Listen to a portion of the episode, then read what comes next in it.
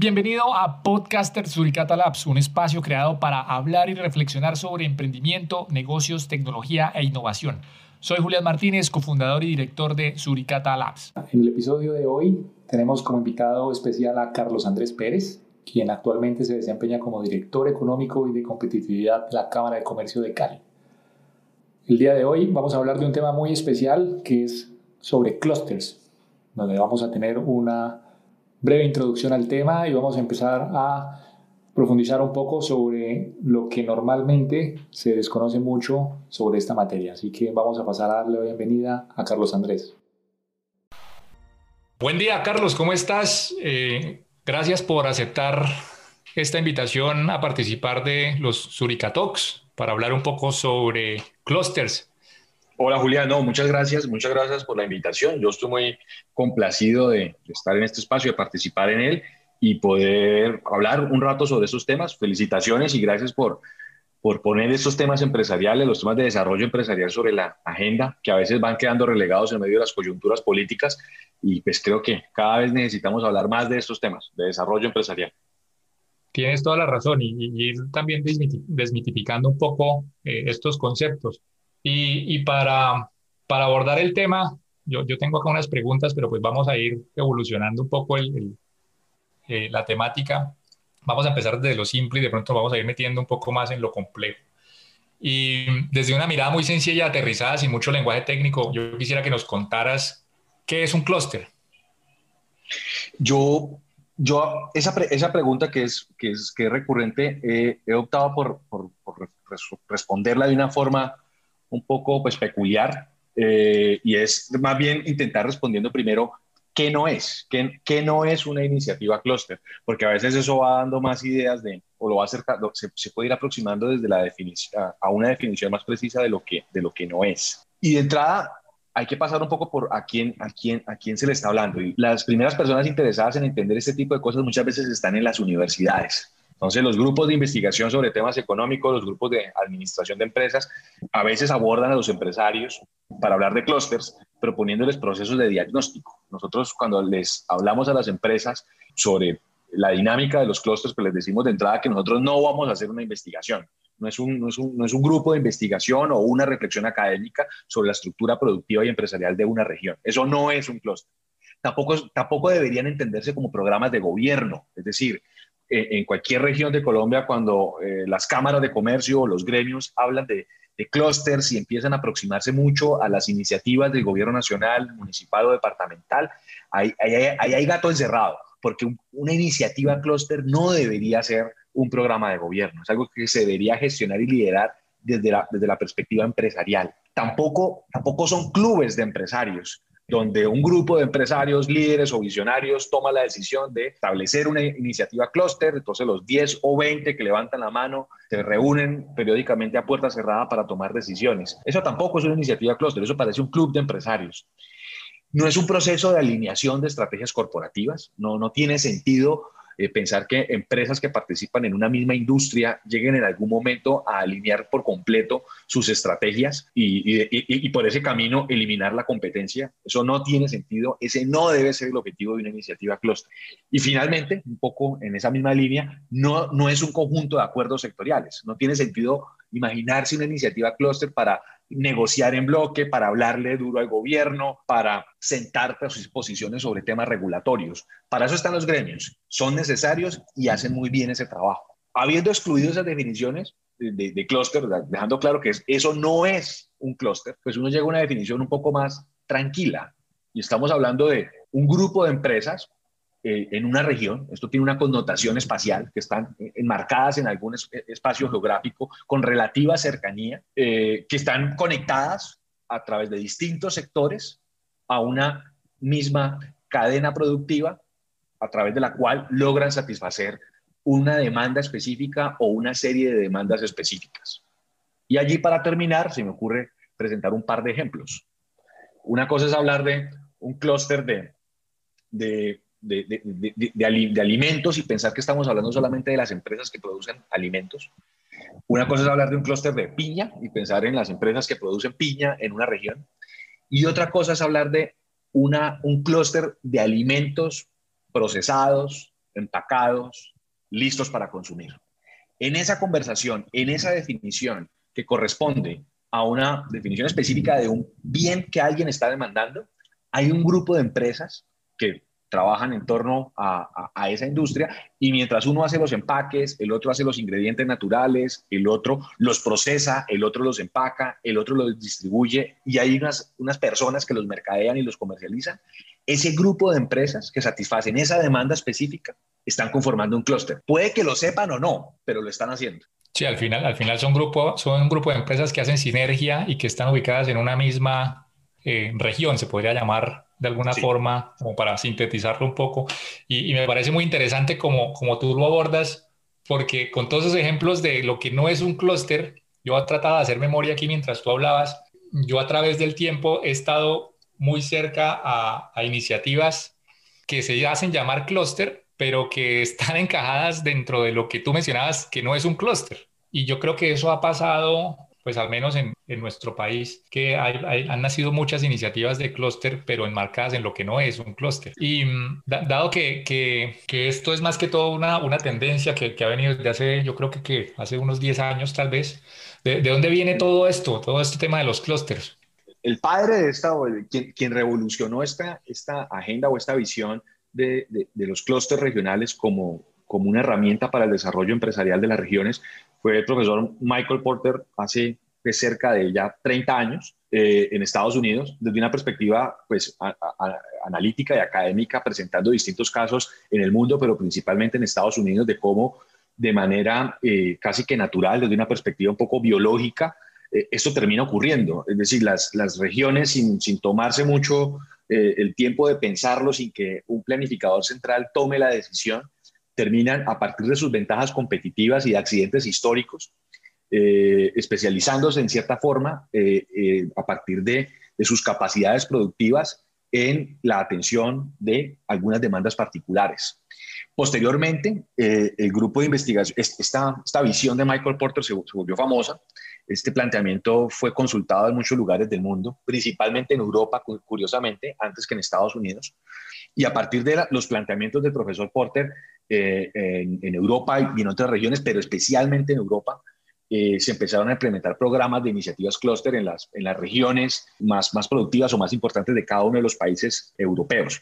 Y en ese momento, a, finales de la década de los 90, el gobierno nacional en Colombia contrató a la firma consultora de Michael Porter eh, y se realizaron una serie de investigaciones o estudios para las principales regiones del país a partir de la firma Monitor, que era la firma consultora de, Michael Porter, y una de las recomendaciones recurrentes para Antioquia, para el Valle del Cauca, para Bogotá en ese momento, era la implementación de, agendas de clústeres en, estas regiones. Los que hicieron caso, los que, los que iniciaron ese proceso, fueron eh, los antioqueños. En, Medellín inició este proceso a, finales, inicios del siglo anterior, principios de este siglo, y el programa de iniciativas clúster que, que coordinó en su momento y sigue coordinando la Cámara de Comercio de Medellín, fue el, que detonó esa conversación en, en nuestro país. Posteriormente, las otras principales ciudades de Colombia fueron llegando paulatinamente a implementar a través de sus cámaras de comercio de las ciudades capitales este, estos, estos programas. Y, y entre esas principales ciudades, pues curiosamente, la, la, última en llegar a esa conversación fue precisamente eh, Cali y el Valle del Cauca. para que la audiencia conozca un poco, estamos hablando de este tema y, pues ya se han dado cuenta que Carlos lo maneja. ¿Cómo, ¿Cómo, Carlos Pérez terminó metido en este tema de los clústeres? Por, accidentes históricos, más que, más que por decisiones profesionales o, o, algo planeado.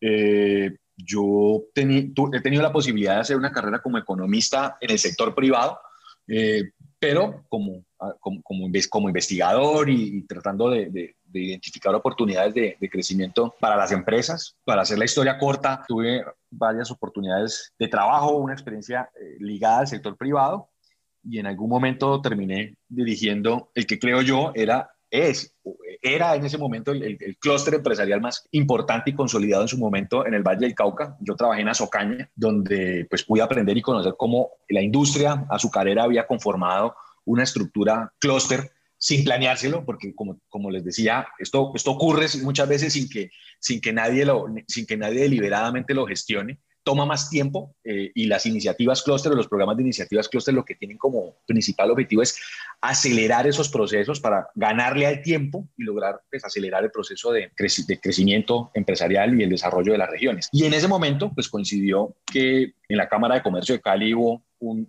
relevo en la presidencia. Llegó Esteban Piedradita a la presidencia de la Cámara de Comercio en, en 2013, a mediados, finales de 2013. Una de las cosas que creo que él y la Junta diagnosticaron en su momento era que era extraño que nosotros en Cali no tuviéramos un programa de iniciativas clúster como ya ocurría en las principales ciudades del país. Y en ese momento Esteban me invitó eh, a, ser parte del equipo de la Cámara de Comercio de Cali y una de las primeras misiones que me, que me encomendó fue esta, la de acelerar el proceso de consolidación del programa de clústeres en Cali y en el Valle del Cauca. Ese, ese ejemplo que dabas de la caña me hace ir a una pregunta y es ¿Cómo nace un clúster y en qué momento puede llamársele así?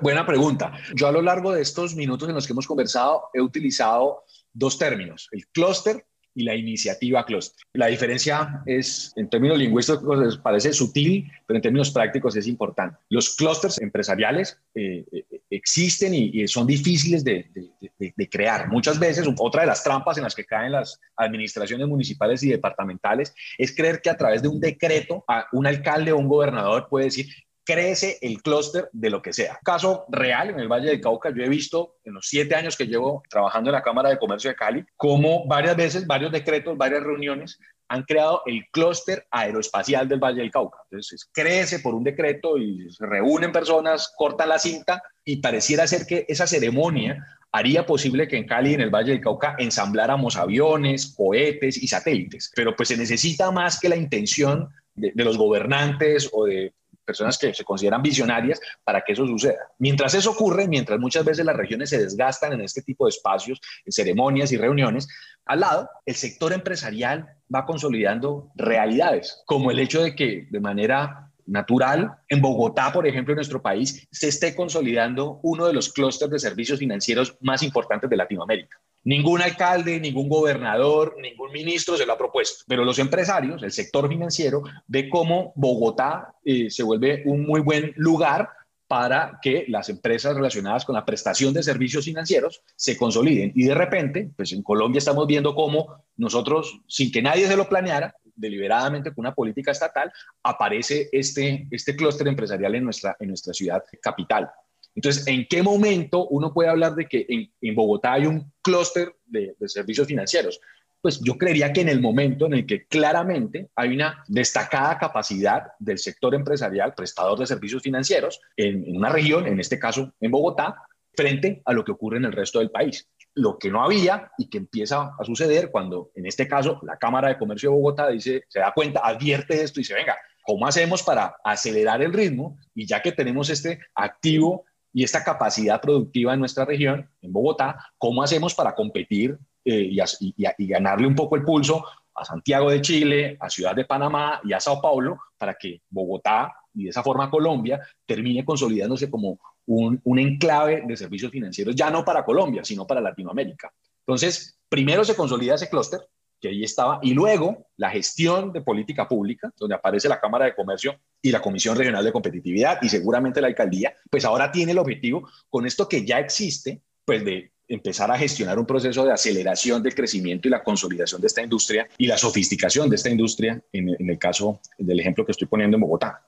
Sí, con ese ejemplo de, del sistema financiero, pues de, iniciativas financieras, eso me hace pensar en, en que el clúster realmente se puede ver como un enclave del ecosistema de emprendimiento o ecosistema empresarial, como si uno lo viera como una red neuronal donde empieza a, vibrar más en cierta parte de, esa, de ese ecosistema y ahí es donde empieza a gestarse ese clúster. Claro, ese, ese ejemplo, ese símil es buenísimo porque se empiezan a mandar las señales y entonces empieza a llegar el capital humano, empieza a llegar el capital financiero, eh, los inversionistas y de, y de esa manera eso, eso empieza a suceder. Y de un momento a otro aparece este tejido empresarial eh, sofisticado y llamativo e interesante que de repente ubica a Bogotá en, un espectro muy distinto al que estaba previamente en términos de prestación de servicios financieros, siguiendo con el ejemplo. Y, ese, ese ejemplo que ponías que de, de, los clústeres por decreto me, me, parece también muy interesante y, es, y eso va a otra de las preguntas que tengo yo acá, porque por alguna razón algunas instituciones piensan que, que tienen que formar clústeres. Entonces ahí, ahí mi pregunta es, ¿para qué normalmente sirve un clúster o, o, qué visión le ve la institucionalidad de, del, del, para qué sirve que quieren crear unos por decreto, por ejemplo, o por realización de comités, que ese es el otro paradigma que hay? No, pues algunas instituciones, pues sobre todo en el mundo del sector público, pues tienen la meta de, de gestión y pues muchas veces pues, la, ceremonia donde se crea el, el clúster de lo que sea eh, sirve para mostrar una buena foto donde pues ocurrió algo. Y siempre habrá un buen candidato para posar al lado del, del gobernante de turno y decir que ayudó a construir algo, así a, los, a la vuelta de tres meses ese algo siga sin existir esa, esa, puede ser una gran tentación, pues, desde la perspectiva pues, un poco negativa, eh, pero pues, no, no, todos los sentimientos son, son, son malos.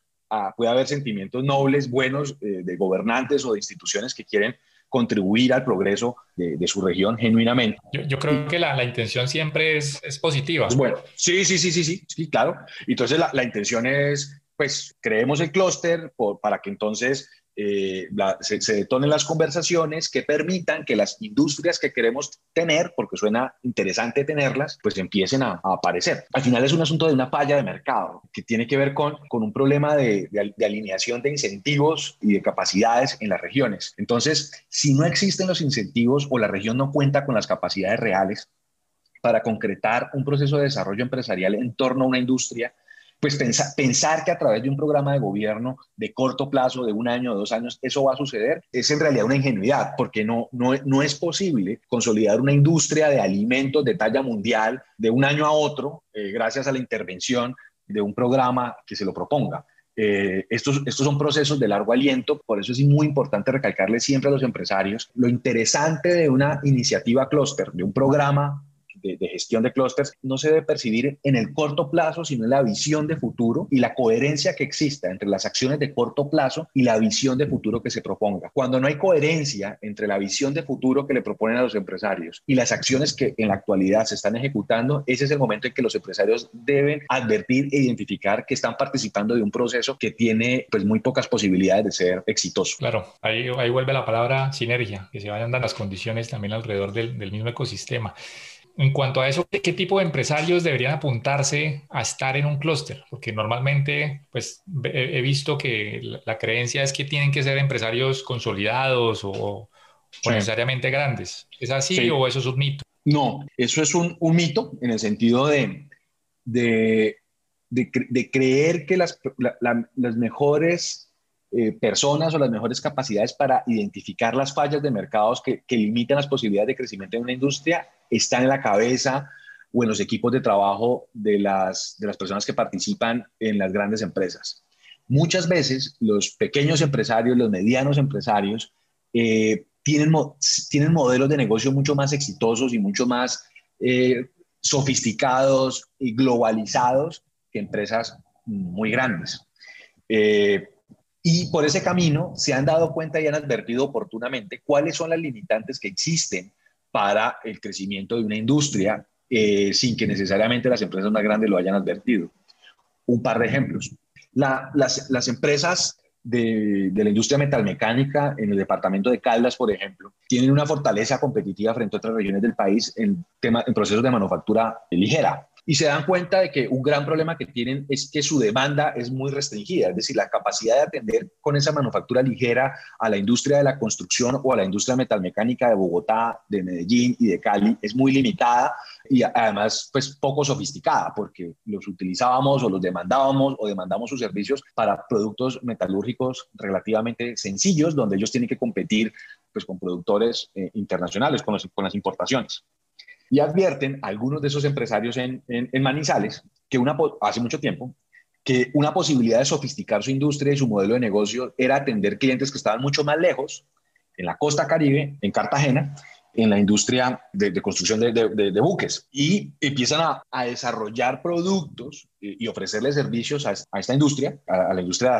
de astilleros en, Cartagena, y empiezan a aparecer estas empresas que producen piezas y partes en Manizales. A mí ese ejemplo siempre me llama la atención porque estamos hablando de hacer, empezar a hacer los buques en las montañas del eje cafetero. Y los, y los empresarios que, visionarios que advierten esa posibilidad, no fueron los más grandes, sino algunos de los medianos que advierten esa posibilidad de crecimiento. Y luego son los grandes, los que estaban concentrados en atender a las grandes constructoras, los que ven la posibilidad de sofisticar su industria por ese camino. Entonces, la respuesta concreta es no, la conversación en torno a una iniciativa clúster, nosotros no estamos llamando a empresas grandes y medianas y excluyendo a las empresas pequeñas y microempresas de la conversación.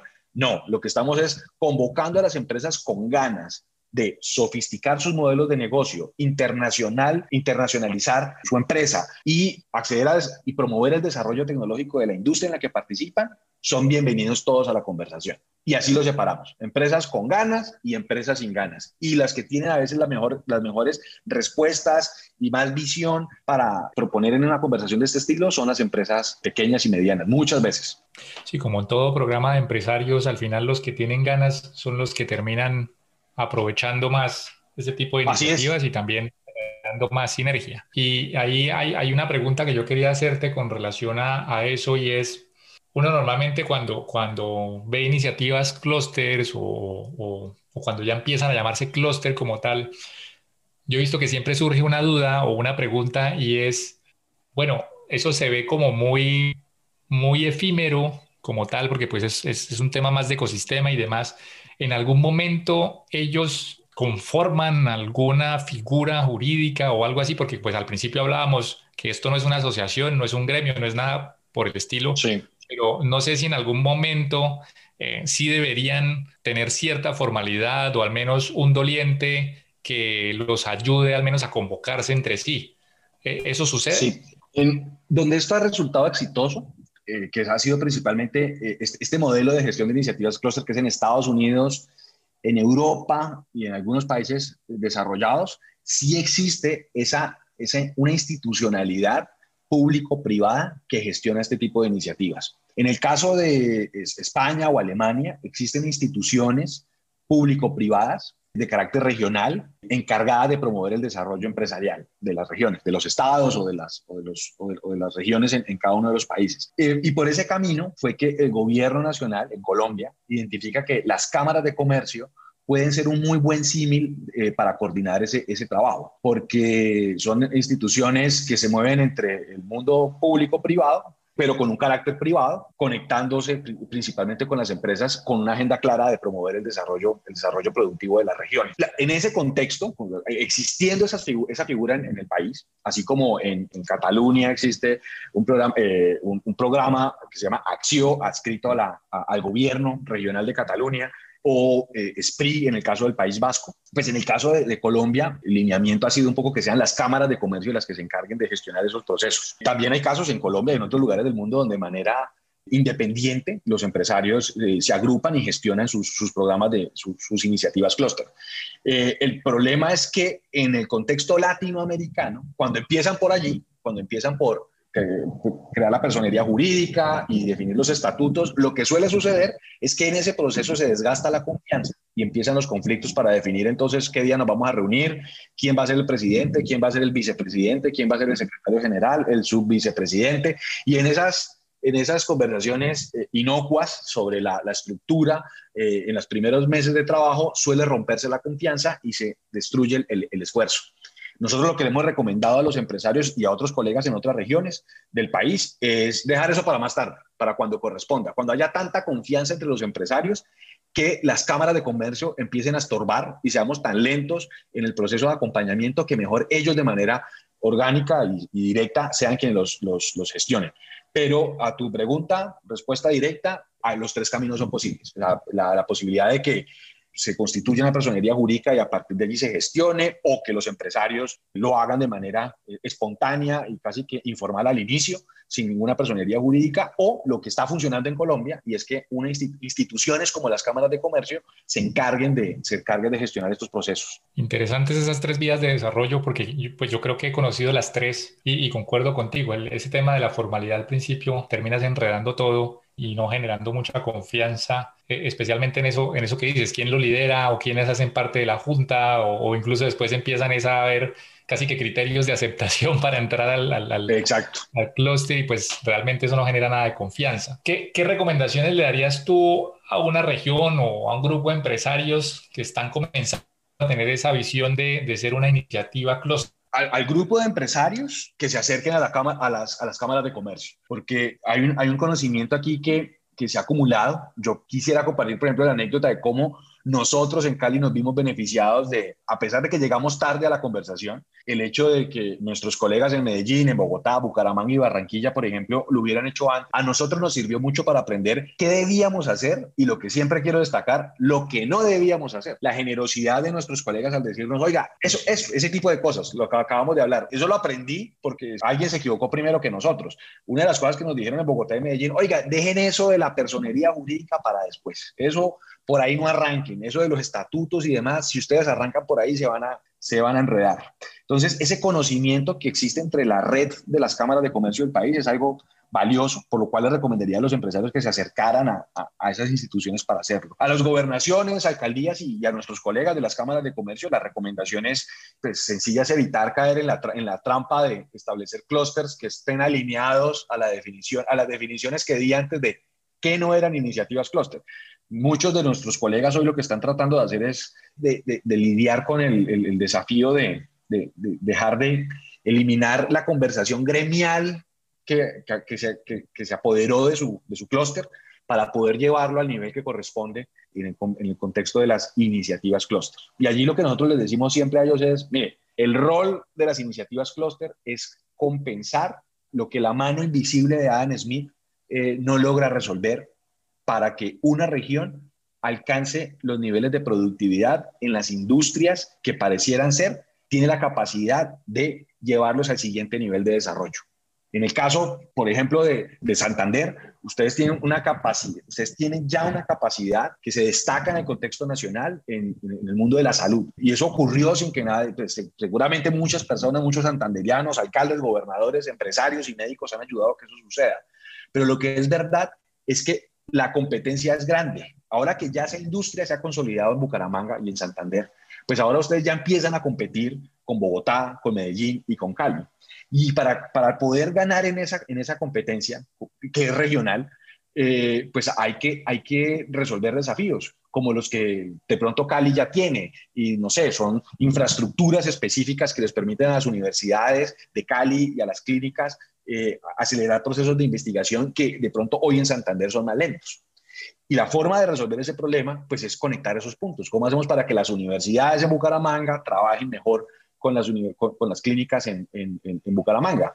Y ahí, pero ahí el, el desafío al que se van a enfrentar es a la respuesta de las universidades y de las empresas, de las clínicas en Bucaramanga, diciéndoles, eso nosotros ya lo hacemos y lo hacemos muy bien. Y ahí el rol odioso de, los gestores de las iniciativas cluster, es fantástico, porque ahí es donde alguien, un tercero, puede asumir el rol de mostrarles, venga, pero ustedes sí hacen lo mismo que están haciendo en Cali y en, en, Bogotá, o ustedes creen que lo hacen muy bien porque se están comparando con lo que hacían hace cinco años. Entonces, la comparación con otras regiones relevantes en la industria de la que sea que se esté hablando en ese momento eh, es fundamental para identificar qué le está haciendo falta a esa región para alcanzar el siguiente nivel de desarrollo, de productividad y prosperidad eh, que están buscando los empresarios. Entonces, cuando se dan cuenta de que lo que les hace falta son bienes públicos, infraestructuras específicas o capacidades de, de, formación de capital humano que no se han resuelto, se dan cuenta de que el desafío es muy grande, que, ni las, que los empresarios solos no lo van a poder resolver y que tienen que trabajar en conjunto para, primero, lograr identificarlos y, segundo, proponer los mejores mecanismos que logren cerrar las brechas que se hayan identificado. Ahí está la,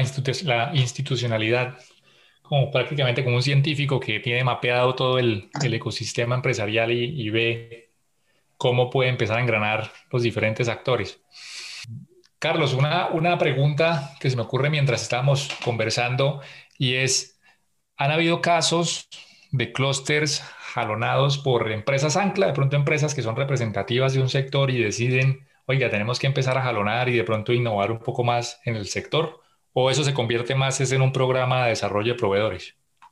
Sí, hay varios, hay varios, hay varios casos que, que, conoce, que hemos conocido, yo he conocido en, en, Colombia, y terminan tal cual, tal cual como lo mencionas, terminan siendo programas de, de, de desarrollo de proveedores para la empresa Ancla, eh, y la magia se pierde muy rápido porque luego los proveedores terminan descubriendo que pues, están esforzándose y están trabajando pues, eh, para, para, una empresa ancla y esa diversificación y sofisticación productiva en la cadena pues termina estando acotada por, por, por, el líder en ese proceso. También lo hemos visto, eh, un caso pues que, que, que, vimos muy de cerca, yo pude ver muy de cerca, fue algo similar en una región en, en, en Austria para el desarrollo de equipos de aprovechamiento de una biomasa para producir energías renovables. Pues al final la empresa se terminó especializando en cierto tipo de biomasa y su meta era que todos sus proveedores eh, de biomasas en la región pues produjeran la, misma biomasa que ellos necesitaban para su tecnología porque la, eso era lo que, se, pues, lo que ellos, donde ellos encontraban la fortaleza. Y, eso, y eso me da pie para, para mencionar cómo la, el encanto de, de, esta, de esta estrategia de desarrollo regional, eh, destacada en, en, en, un texto eh, eh, interesante que también vale la pena referenciar, que es eh, Innovation in Clusters, de, de, uy, se me va el nombre, de, bueno, son varios autores, recuerdo a uno, Edward Babkin, es uno de ellos, eh, innovación en los clústeres, destaca como lo interesante de esto es la diversificación. Entonces, a partir de la, la escogencia de una industria, el proceso de, de, de, gestión de la iniciativa clúster de manera natural, a partir del el, el, anhelo o el afán de internacionalizarse, sofisticarse y atender mercados más exigentes, lleva a esa industria a diversificarse. Entonces, un ejemplo que les, podemos, que les puedo dar o puedo compartir del caso caleño, vallecaucano, es como nosotros cuando iniciamos el trabajo con nuestro clúster de belleza y cuidado personal, teníamos la esperanza de que fueran las empresas grandes, las anclas, las, las Colgate, Johnson Johnson, Reckitt Benckiser o Unilever, fueran las empresas que lideraran ese proceso y nos dijeran qué hacer. Pero nos dimos cuenta rápido de que primero no les interesaba mucho y segundo, lo que les interesaba mucho era el desarrollo de proveedores. Eh, y aparecieron las empresas medianas, ya las ya no tan conocidas a escala nacional en algunos casos. Otras sí, como pues las más significativas, Belleza Express, Recamier, JGB o, o Tecnoquímicas, eh, que es así es de un importante tamaño, diciéndonos un poco, no, venga, nosotros lo que necesitamos es desarrollar este tipo de proveedores de, una gama mucho más amplia que la que necesitaban estas multinacionales para tener una industria de aseo personal, de belleza o de cosmética mucho más potente que nos permita llegar a mercados sofisticados. Eh, entonces, mientras eh, algunas de esas empresas grandes estaban era, tratando de ampliar su presencia en mercados como Ecuador y Bolivia, eh, eh, pues, las otras empresas, las, más locales, sí estaban interesadas en llegar en, a California, a, Europa, y para llegar allá necesitaban un conocimiento y unas capacidades especiales. Y por ese camino hemos ejecutado varios proyectos donde ya ahora sí se empiezan a involucrar las empresas grandes, las más grandes, las multinacionales, tratando de ver, bueno, y allá qué es lo que están haciendo, porque veo que están desarrollando ya ingredientes naturales y están desarrollando empaques y preparaciones cosméticas para mercados sofisticados, pues yo ya quiero ver qué es lo que, qué es lo que allí sucede. Y, aprovecho esa pregunta para, para, destacar este otro aspecto, y es que aunque hay una escogencia sobre unas industrias, la conversación no es de especialización, es de diversificación. Eh, lo que queremos hacer en nuestro caso, por ejemplo, con la industria de macro snacks, es eh, que cada vez se hagan alimentos empacados para consumir, más de esos, pero más diversos, para japoneses, para coreanos, para estadounidenses, para europeos, atendiendo las necesidades y las preferencias de los consumidores en cada uno de esos mercados.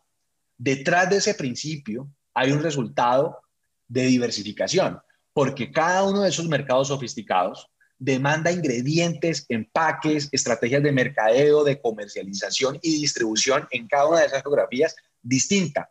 Y eso le empieza a generar capacidades especializadas a la industria de alimentos del Valle del Cauca, que la tiene posicionada hoy como una de las más sofisticadas y diversas de Colombia. Y es ese camino, el de cómo atender mercados más diversos y más exigentes, el que hace posible que eso suceda. Entonces, Pensar en una única empresa ancla que lidere el proceso es el camino a la especialización en torno a una empresa. Es el camino equivocado. Por el otro lado, donde hay una diversidad de empresas atendiendo una misma industria, con, la, con las metas de internacionalización y sofisticación, traen como resultado la diversificación en torno a esa industria. Ahí yo, no sé, desconozco cuál es el clúster de pronto más antiguo que haya en el país, o en, este caso en Colombia. Sí. Eh, ¿Cuáles son las condiciones indispensables para que un clúster salga adelante y perdure? No sé si conoces cuál, es, cuál es de pronto la iniciativa más antigua acá. No, los, los, de Medellín, varios de los de Medellín que iniciaron eh, su proceso empresarial a, en aquel entonces, en el momento en que, del que estábamos hablando en, eh, a principios de este siglo. Y en ese momento, pues fueron los que pues, empezaron a aprender, seguramente equivocándose muchas veces, pero finalmente llegaron a, pues, a consolidar un programa que se volvió importante y referente para otras regiones en, en Colombia. Nosotros a la hora de, abordar esa, ese desafío de, escoger eh, nosotros sí tenemos pues como un listado de requisitos o atributos interesantes para poder identificar un clúster, pero partiendo de esto, hay un, trabajo muy importante que antes de que se me olvide referenciarlo lo menciono, de los profesores Danny Roderick y, y Ricardo Hausman de la Universidad de Harvard. El título es, es lindísimo, es eh, Condenados a escoger, Doomed to Choose, eh, sí, donde, donde, donde hacen referencia a al llamado a las instituciones públicas para volver a involucrarse en el proceso de desarrollo productivo de sus regiones. después de que los economistas decían, le, dijeron a todo el mundo, no, ustedes apártense y dejen que lo, de manera natural los empresarios se organicen y, resuelvan sus problemas y gestionen el desarrollo de las regiones. Eh, Hausman y Roderick advierten que, oiga, de pronto, de pronto nos estamos equivocando porque eh, hay cosas que los empresarios no van a ser capaces de resolver. Por ejemplo, ¿qué hacen los empresarios si se dan cuenta de que en una región hacen falta infraestructuras como laboratorios especializados o eh, una agenda de formación o una agenda académica interesante de formación académica en las universidades. Pues ellos no lo pueden resolver más allá de intentar conversar un par de veces con las universidades eh, sobre las necesidades que puedan tener, pero, pero si no se logra concentrar la conversación y estructurar los proyectos que hagan posible la, materializa la materialización de esas, de, las soluciones a esas necesidades, el asunto no va a prosperar. Entonces, ¿qué industrias están listas para tener esa conversación, ese tipo de conversaciones en, una región? Nosotros hablamos de escala, dinámica, complejidad, potencial de demanda, potencial de internacionalización y la riqueza del ecosistema. Entonces, voy a pasar por ese listado con algunos ejemplos de carácter nacional. Es, escala, pues pensar en el, el, volumen de los negocios y el número de empresas eh, sirve de referente, por ejemplo, a la hora de imaginarse por qué tiene sentido que el clúster de servicios financieros de Colombia esté en Bogotá. La, hay, hay, recursos, hay escala, está la mayoría de los bancos y las entidades financieras en esa ciudad. Pues, tiene sentido que esa conversación se, se, se, detone principal, al principio en Bogotá y pues ya veremos luego si eso ocurre en otras ciudades capitales. Su dinámica, el crecimiento. Muchas veces la, la intención de los eh, agentes públicos, de gobernaciones y alcaldías, para iniciar una iniciativa clúster es, oiga, es que estamos viendo que la industria del calzado en Santander la está pasando muy mal. ¿Por qué no hacemos un clúster del calzado para resolver el problema? O sea, el mercado les está diciendo, les está mandando la señal de que de pronto hay un mito detrás de la fortaleza competitiva de Santander en la industria del calzado que se está materializando en la quiebra o en la pérdida de competitividad de esa industria en el contexto nacional o internacional. Eh, o sea, sus ventas están cayendo cada, cada año, cada mes, y, y, ese es un muy mal caso para aproximarse e intentar promover o revertir la tendencia a través de un programa de iniciativas cluster. Claro, exacto, cuando, mientras que por otro camino, por ejemplo, la industria petroquímica de, de, de Santander eh, puede estar pasando por un muy buen momento puede tener ya la escala incluso e incluso podría, podría haber tenido la dinámica interesante para ser abordado en su momento para que la industria petroquímica, que si iba a existir en Colombia, podría existir, si va a existir en Colombia, podría existir en Santander. Entonces, así como en Bogotá tiene sentido hablar de servicios financieros, pues en Bucaramanga deberíamos estar hablando de cómo vamos a, a detonar aquí la conversación sobre la industria petroquímica. No se hace a tiempo, termina en Cartagena. Complejidad, eh, pues por andar persiguiendo eh, la ventaja que creían tener o creíamos tener en Santander, en torno al calzado, de pronto dejamos pasar el futuro al frente de nosotros, que era la industria petroquímica que terminó en, en, en Cartagena. Como región termina siendo un tema de estrategia también y, y de escogencia, ¿no? ¿A qué, qué, qué, abandonamos y qué, a qué le apostamos?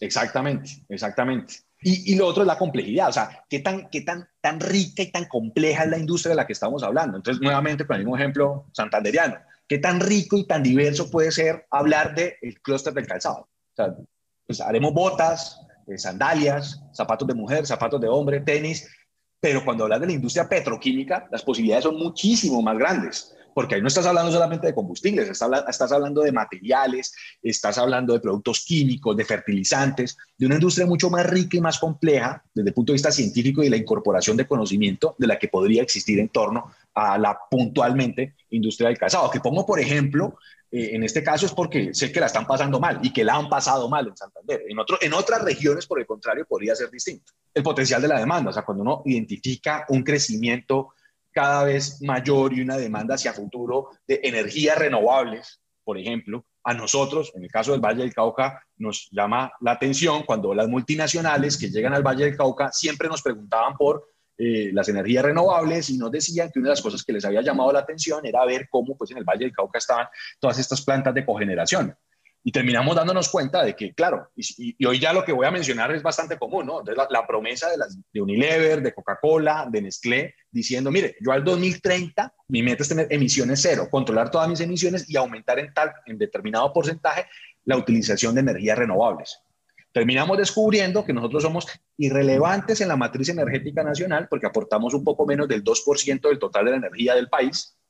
Entonces somos chiquitos en esa industria, esa industria, la de la energía como un todo, es una, una, una, industria antioqueña y bogotana principalmente, pero cuando hablamos de energías renovables, descubrimos que, oiga, nosotros de eso sí sabemos, de eso de generar energía a partir de biomasas, aprovechamiento de energía solar, resulta que nosotros aportamos el 99%, muy poquito todavía en el contexto nacional, pero el 99% de lo que se produce en Colombia y la demanda de nuestra energía, de esas energías renovables, es la que está creciendo, es por la cual la gente, las empresas quieren pagar.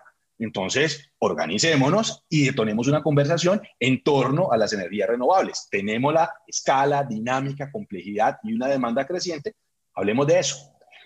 Sigo en mi listado, internacionalización. O sea, ¿qué tan, qué tan, qué tan global puede llegar a ser el negocio del que estamos hablando? cuando uno habla de una industria pues enfocada en atender la demanda local de Barranquilla, pues estás hablando de unas posibilidades de crecimiento acotadas por la población y el tamaño del mercado barranquillero. Eh, y la riqueza del ecosistema es con quién puedes hablar de esto. En el caso nuestro, volviendo al ejemplo de las energías renovables, en nuestro clúster de energía inteligente, pues terminamos descubriendo de, oiga, nosotros además tenemos el Centro de Investigación de la Caña de Azúcar de Colombia, cuatro universidades con líneas de investigación en torno a energías renovables, una sede regional de FENAVI, que es uno de los grandes productores de biomasa en, en pues, el gremio avicultor y porcicultor, es uno de los grandes productores de biomasa en la región. Tenemos a Cartón Colombia, que nos da acceso a Smurfit Kappa y sus centros de investigación en el mundo para el aprovechamiento de residuos forestales. Pero nosotros aquí tenemos con quién conversar de eso. De pronto en otras regiones no hay con quién hablar de eso. De nosotros no deberíamos dejar pasar esa oportunidad. Nosotros tenemos la capacidad, tenemos las empresas, es un negocio sofisticado, complejo, de demanda creciente y además tenemos quienes nos acompañen en esa conversación. No deberíamos dejar pasar esa oportunidad y por ese camino ha sido, esa es la fórmula que nosotros le intentamos presentar a los empresarios y a nuestros colegas en otras regiones sobre cómo identificar y cómo hacer esa escogencia de sus iniciativas clúster. Escala, dinámica, complejidad, demanda, potencial de internacionalización y la riqueza del ecosistema. Está buenísimo ese listado, está buenísimo ese listado y, me, quedo con ese último punto también de internacionalización, eh, porque pues normalmente para una empresa por sí sola es mucho más difícil romper ese paradigma, especialmente en el contexto regional, de, salir a vender a otro lado. Y posiblemente en el marco de una iniciativa clúster o de un clúster, pues siendo valorado por otros actores del ecosistema, eh, tal vez le sea mucho más viable lograrlo hay, algo ya como para ir cerrando el tema y es, tú hablabas de, Ricardo Hausman como uno de los, de los referentes ahí para, empezar a entender un poco más de este tema. Eh, no sé si alguien quisiera aprender más de esto, ¿qué otras referencias le recomendarías que leyera? Hay un, hay un documento muy valioso de, de Christian Kettels. Christian Kettels es, fue el sucesor de, Michael Porter en, la firma consultora de él, del grupo Monitor, y él escribió un, un documento famoso también, eh, muy referenciado en este contexto, que es el de, se me va de pronto en inglés, prefiero decirlo en español puntualmente, que es cómo pasar de clusters a desarrollo regional de clusters, y es cómo, cómo gestionarlos y cómo, cómo las políticas de emprendimiento de desarrollo tecnológico, de investigación e incluso de, desarrollo de, infraestructuras en las regiones, debe orientarse al aprovechamiento de estas estructuras productivas consolidadas con claras fortalezas competitivas en las regiones. Entonces, en ese documento, KETES muestra cómo las regiones en Estados Unidos y en Europa que han tomado esa decisión o aquellos que tomaron esa decisión deliberadamente han logrado consolidar infraestructuras potentes que detonan la competitividad o apalancan la competitividad de sus industrias que de manera primaria ya estaban mostrando ser altamente competitivas. Voy a otra vez a un par de ejemplos. En el caso, un caso eh, eh, buenísimo en Santander. Recientemente, en el clúster de construcción de, de, Santander, accedieron a recursos del gobierno nacional para eh, construir un, un, centro de, experimental de materiales y para, la, y, para, y para la industria de la construcción en general, que es una infraestructura envidiable para otras regiones del país que no cuentan hoy con un recurso como ese para que las firmas de construcción, eh, sus eh, proveedores, los productores de materiales tengan la posibilidad de acceder a esos ensayos técnicos en esa, en, pues cerca, en Santander, y empiece a generarse un, conocimiento específico sobre esa industria que haga posible que en el largo plazo eh, Santander se vuelva más competitivo de lo que ya es en el mundo de la construcción, ya no solamente pensando en hacer casas, porque en esa competencia pues van a perder. El, mercado está acotado por el tamaño de las principales urbes santanderianas que pues son Barranca, Bermeja y, y, Bucaramanga. Entonces, en ese, en ese contexto, cualquier em, constructora santanderiana pues ve limitadas sus posibilidades de competir con cualquier constructora bogotana, porque por definición el mercado que puede atender es muchísimo más pequeño en, en, en Bucaramanga que el que podría atender en la ciudad capital del país. Entonces, al ser productores de materiales, al ser prestadores de servicios para la industria de la construcción de todo el país, las posibilidades de crecimiento para ustedes van a ser mayores. E, en el caso nuestro, en el caso de, Cali, por ejemplo, le mostrábamos a los empresarios cómo nos terminamos convirtiendo en los principales productores de pollo, huevo y cerdo de Colombia. ¿Por qué? Porque en nuestro departamento, después del Tratado de Libre Comercio con, eh, con Estados Unidos, nos terminamos convirtiendo en los principales productores de maíz. No, sembramos maíz, pero somos los principales proveedores de maíz para Colombia. ¿Cómo lo hacemos? A través de nuestro puerto. De repente Colombia empezó a importar cerca del 90% del consumo nacional de maíz y de soya. Y eso detonó un movimiento, un traslado de empresas de distintas regiones del país hacia, hacia nuestro departamento, hacia nuestra región. Por ejemplo, Incubadora Santander, orgullosamente santanderiana, tiene su principal planta de producción en el norte del Cauca, aquí a menos de, a menos de una hora de Cali. Eh, Macpollo otra empresa también orgullosamente santanderiana, de repente queda lejos del maíz eh, y tiene que mover su planta de producción aquí a Tuluá, al centro del valle. Y, empresas de otras regiones trasladan su producción al Valle del Cauca, las empresas del Valle del Cauca pues crecen sobre esa ventaja competitiva de tener el acceso eh, fácil hacia el maíz, al, maíz y la soya y nos volvimos los principales productores de huevo, pollo y cerdo.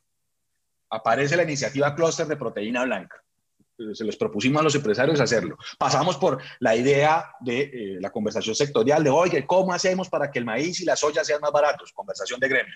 Entonces, toca decirles que de eso no vamos a hablar. Eh, luego sigue la conversación de, oye, ¿cómo hacemos para que el precio del huevo y el, y el precio del pollo eh, crezca o nunca baje debajo de nuestros costos de producción? Entonces, otra vez, conversación aburrida de cómo hacemos negociaciones en bloque y cómo hacemos para presionar al gobierno para que nos proteja y les terminamos mostrando cómo las posibilidades de crecimiento y de desarrollo de esa industria pasan por el conocimiento. Para preguntarles, oiga, ¿cuántos de ustedes tienen hoy la capacidad de producir alimentos para que las personas los metan a microondas para hacer platos preparados y llegar a esa industria eh, que además les permite exportar? Todas las manos abajo. Y nuevamente, fíjense, les estoy hablando de las principales empresas productoras de pollo, cerdo del país que ya tenían planta de producción en, el Valle de Cauca en ese momento. Y de repente levanta la mano, volviendo al ejemplo de la empresa mediana y pequeña, un mediano empresario Valle Caucano diciendo, oiga, yo sí hago eso, yo ya enlato. No he llegado al microondas, pero yo ya estoy enlatando la comida eh, y estoy exportando. Y de repente todos voltean a mirar para allá, se dan cuenta de que aquí hay una gran oportunidad, entonces, hagamos qué tenemos que aprender para que esto suceda. Y hoy, para hacer la historia corta, tenemos un centro de innovación para la proteína blanca en la Universidad del Valle, con recursos de regalías y del sector privado, de las empresas y de la Cámara de Comercio, pero principalmente del Gobierno Nacional, que se hace posible gracias al involucramiento de cerca de 12 empresas de la región que ponen su conocimiento y su capacidad para eh, atraer esos recursos y convencer a la Universidad del Valle de que aquí hay una oportunidad relevante de investigación y desarrollo tecnológico para ellos, para la Escuela de Ingeniería de Alimentos, pero por supuesto también para los empresarios. Entonces, por ese camino es que se terminan resolviendo pues estos, estos, estos, estos desafíos o empiezan apareciendo estas oportunidades. Claro, esa, esa confianza que se ha generado ha permitido que se generen conversaciones que de otra manera no, no se podrían haber dado. Hay, hay, hay una pregunta que me surge y es, entre clústeres terminan habiendo conversaciones también. O sea, por ejemplo, el clúster de la proteína blanca que tienen ustedes ahora nuevo, ya que realmente desconocía, se habla con otro clúster de carnes, ya sea a nivel nacional o, en otra parte del mundo, para compartir experiencias. ¿Han habido casos por ese estilo? Sí, pues el, caso que, les mencioné antes de el clúster de metalmecánica de, de Caldas, trabajando con el clúster astillero de Cartagena, para mí ese lo utilizo mucho de referencia porque es, es, es, simbólico, pues pensar que el, el, buque se, se, empieza a hacer tan lejos del mar, eh, pero, es un pero, raro. Pero, conecta esas capacidades de, de, ensamblaje de un buque, por supuesto, en el puerto, pero de desarrollo de algunos materiales y de algunas piezas relevantes, pues más cerca de Cali, que muchísimo más cerca de Cali que de Barranquilla, acá en el suroccidente. Es un ejemplo pues importante y relevante del contexto nacional. Ha habido otros casos de procesos liderados por clústeres más potentes. Por ejemplo, es el caso del clúster eh, de, la industria láctea en, Bogotá, eh, que, que ha, ha, logrado gestar varias iniciativas donde se capacitan a los trabajadores de las empresas de otros, de otros clústeres lácteos del país. Se me viene rápido a la mente, por ejemplo, eh, la producción de lácteos de, de Nariño, que también es importante, no tan desarrollada ni tan sofisticada como la que hay en Bogotá, pero que sí propone, pues, como esa, esa interacción de empresas, de clústeres que están en la misma industria para movilizar recursos de manera mucho más efectiva a escala nacional. Pero donde es más fácil y más natural que eso suceda es a nivel regional, nuevamente. No quiere decir que eso sea malo, ni, mucho menos, buenísimo que eso suceda, pero simplemente en términos de factibilidad es más sencillo que eso suceda a escala, a escala regional. Entonces, pues ahí vuelvo a un, ejemplo local que conozco pues bien, y es como, eh, por ejemplo, la industria de, nuestro clúster de macro snacks, de los alimentos empacados listos para consumir, empieza a conectarse con el clúster de excelencia clínica, con el mundo de la salud. En el sentido de que las empresas de alimentos terminan un día diciéndonos, oiga, uno de los desafíos que tenemos, señores Cámara de Comercio, es que necesitamos certificar, hacer pruebas de laboratorio para nuestros alimentos que, que nos sirvan y sean homologables para llegar a mercados como el de Estados Unidos o el de Europa. Eh, y hacer esas certificaciones, pues nos está costando mucha plata porque toca hacerlas en Estados Unidos o en Alemania. Pues se nos ocurrió preguntarles a las clínicas, oiga, ¿ustedes serían capaces de hacer estas certificaciones en sus laboratorios? Y la respuesta era más o menos, por supuesto, siempre hemos querido hacerlo, lo podemos hacer, nos interesa muchísimo. Entonces, es una conversación sencillísima, no hubo proyecto, no hubo mayor reunión, simplemente una respuesta de, oiga, que las clínicas sí están interesadas y sí son capaces de hacerlo. Y de repente ese proceso de certificaciones y de pruebas de laboratorio se hace mucho más barato y nuevamente ocurre la magia. De repente en las clínicas em, se empiezan a descubrir estos, estos talentos y estas personas que están interesadas en el mundo de la nutrición, en el desarrollo de los alimentos funcionales, en cómo las dietas pueden contribuir a, que los tratamientos para ciertas enfermedades se aceleren y se detonan conversaciones mucho más interesantes que tienen hoy a varias empresas del clúster de macro snacks hablando de alimentos funcionales desarrollados con la asesoría de algunos laboratorios y clínicas, bueno, no con las clínicas, sino con algunos profesionales de la salud interesados en estos temas. Pero ejemplos como esos seguros hay varios en todo el país, donde esas capacidades empiezan a mezclarse. Otro, otro ejemplo que conozco también es como, como en el, del mundo digital que, puede ser un atractivo eh, existente en varias ciudades de Colombia, se empiezan a conectar eh, con la identificación de oportunidades de crecimiento para otras industrias. Y es como, por ejemplo, y lo pueden ver hoy en toda Colombia, como esa capacidad que existe en Antioquia en su industria de, desarrollo, tecnológico, como en otras regiones del país, en Bogotá, en Bucaramanga y en Cali, por supuesto, pero el encanto que tuvo esto en Medellín es que se conectó rápidamente con la industria de la moda antioqueña. Y eso es lo que permite hoy que en Instagram y en Facebook y en muchos espacios pareciera que los la industria antioqueña es mucho más sofisticada para acceder a estos canales eh, virtuales y redes sociales para, para conectarse con los clientes en todo el país. Y eso fue el resultado de una conexión mágica nuevamente, accidental, entre una industria específica, la del software en Medellín, con otra industria como la de moda, que encuentren la oportunidad de interacción y apalanca el crecimiento de ambas. Eh, la que es visible es la de moda, pero lo que hay detrás de esto es una capacidad eh, regional para, para impulsar ese, ese modelo de negocio. Buenísimo, claro, ahí empiezan los, el, ecosistema como tal, empezar a, interactuar entre sí y, como mencionábamos antes, esa red de rural eh, interactuando unos polos con otros, ¿no? No, pues me, queda muy claro el, tema y, y, estoy seguro que a la audiencia le va a gustar mucho, casi una hora de aprendizaje sobre clústeres. Yo creo que abordamos muchas preguntas que normalmente no, no se conversan y, yo quiero agradecerte, Carlos, eh, por, por haber venido a compartir con nosotros este espacio de hablar del tema. Eh, muchísimas gracias realmente eh, por tu apertura y, y, por responder estas preguntas tan abiertamente con, con, la audiencia también. No, no, no, gracias, gracias Julián por la invitación y, al equipo pues, de, Suricata, de, de, Suricata por esta iniciativa. Y nuevamente, pues a, a, recordar a los empresarios que estas conversaciones son relevantes y nadie las va a tener por ustedes. Mucha, una, simplemente para cerrarme, que me, me quisiera que, resaltar cómo muchos empresarios a veces se quedan esperando que, que sus competidores les resuelvan este tipo de problemas, porque creen que están muy ocupados o muy atareados para hacerlo. Esperan que entonces sea el gremio, sea la Cámara de Comercio o, el, o, incluso los competidores quienes hagan esa labor y luego terminan quedándose por fuera de la conversación porque una cosa es, participar en el proceso, eh, con, contribuir con conocimiento y tiempo para que esas cosas sucedan y con recursos.